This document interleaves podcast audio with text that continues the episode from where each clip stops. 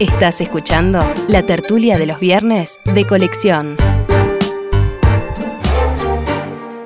Continuamos con esta tertulia de colección conducida por Rosario Castellanos el 16 de julio del año 2009.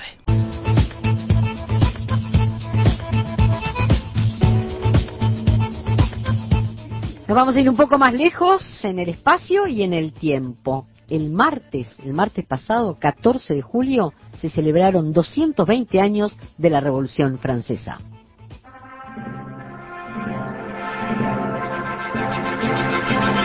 Allons enfants de la patrie, jour de gloire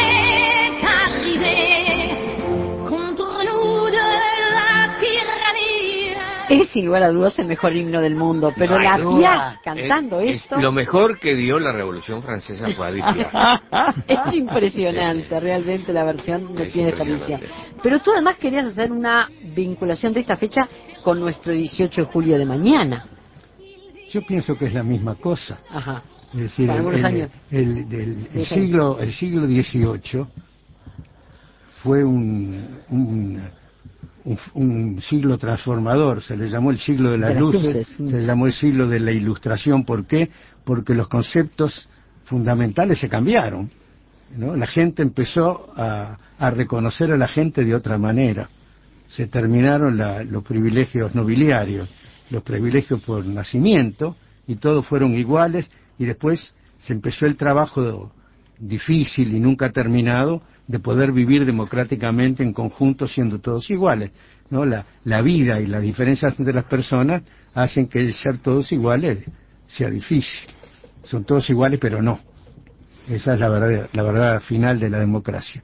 Pero es muy lindo que cuando se, se piensa que la Revolución Francesa, como la Revolución Norteamericana, establecieron una manera nueva de tratarse, somos republicanos, no tenemos más reyes, no tenemos más nobles, votamos y nosotros decidimos lo que queremos, eso lo entablaron en el mundo y no hay otra vuelta.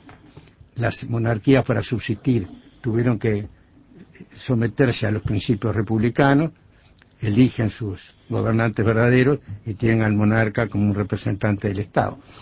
Este, y eso coincide con, con el aniversario nuestro de mañana, que es una revolución republicana basada en los mismos principios, en el famoso triángulo de la igualdad, la, la legalidad y la fraternidad. Y bueno, nada, me gusta que esos aniversarios estén hermanados, me gusta que el Uruguay esté cerca de Francia, que es un país siempre cuidadoso de su libertad, aunque tenga un gobierno de derecha como el que tiene ahora. Y, este, y buen cumpleaños. Claro. Buenos 220 años. Eh, por un lado. te, te- te termino eh, eh, retomando lo del el primer bloque, que no terminé de contar, del siglo de las luces. Este, lo que llega, comienza la novela de Carpentier, cuando llega un barco al puerto de La Habana con un artefacto desconocido y que llama a admiración, y bajan y lo instalan y es la guillotina. Es importante señalar que la Revolución Francesa, tú lo señalabas muy bien, Carlos, pero fundamentalmente la revolución de la libertad y, y a veces los franceses, que es una sociedad que ha generado tantas cosas para el mundo, piensan que fue su revolución y lo fue en el espacio geográfico y en el pensamiento, pero era universal. A fines de ese siglo XVIII estaba al explotar precisamente ese espacio de libertad que cambia la mirada, que cambia la forma de vivir. Y la historiadora parecía Siglo- sí, no, la siglo. XVIII. Yo siempre le digo a mis alumnos que, que pasan dos cosas allí, en el siglo XVIII, las dos en Europa. Una en la, la, la espléndida isla- a- aislada, que es Inglaterra, y otra, la este, central, eh, que es Francia, que explican un poco claramente y todavía siguen explicando la historia, la, la historia contemporánea. Y, sucede- nuestra en particular, ¿no? y La ese continente y sucede casi al mismo tiempo. La revolución industrial, que está ya en Inglaterra, la revolución religiosa que acompaña la revolución industrial, es decir, cae una manera de, de, de producir, cambia un modo de producción y surge el modo de producción contemporáneo con sus variantes en Inglaterra. ¿Eh? En la Inglaterra protestante, ¿eh? lo que se sacude es la economía. Y en Francia, católica, eh, lo que se sacude son las cabezas. Y cualquiera de esas dos revoluciones, la industrial y la, francesa, la ideológica, prácticamente tiñen al mundo. Es decir, eh, el mundo empieza a eh, beber de esas dos revoluciones que cambiaron el mundo y la vida de la gente. Los tres principios de la Revolución Francesa, este, Maggi me dice Jacobina y otros también, son fantásticos. Igualdad, libertad y fraternidad, me parece que es la segunda revolución civil que toma el concepto de fraternidad, Plenamente solo vigente, lo había tomado eh, Jesús. Yo jamás diría que tú sos jacobina. Yo pienso una cosa. Para no, mí me gusta ser no, pero hay, jacobina. pero hay una cosa que es importante. El concepto de libertad no es patrimonio, ni de izquierda ni de derecha. Al contrario.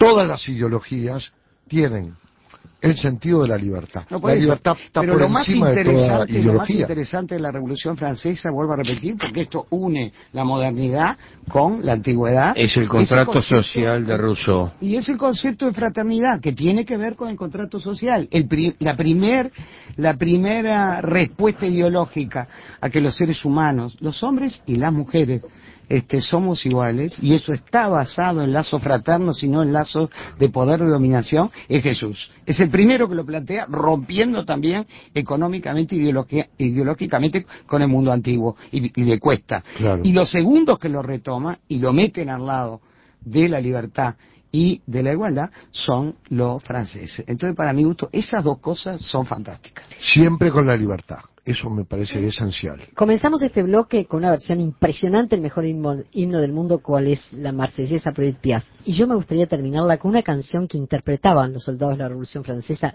también a cargo de la Piaf, que se llama Les ira. Y con esto me despido de Carlos Maggi, de Mauricio Rosenkopf, de Carmen Tonaría y de Alberto Volonté. Hasta el próximo viernes. Escuchen, es una maravilla. La marsellesa se llamaba la caramañola.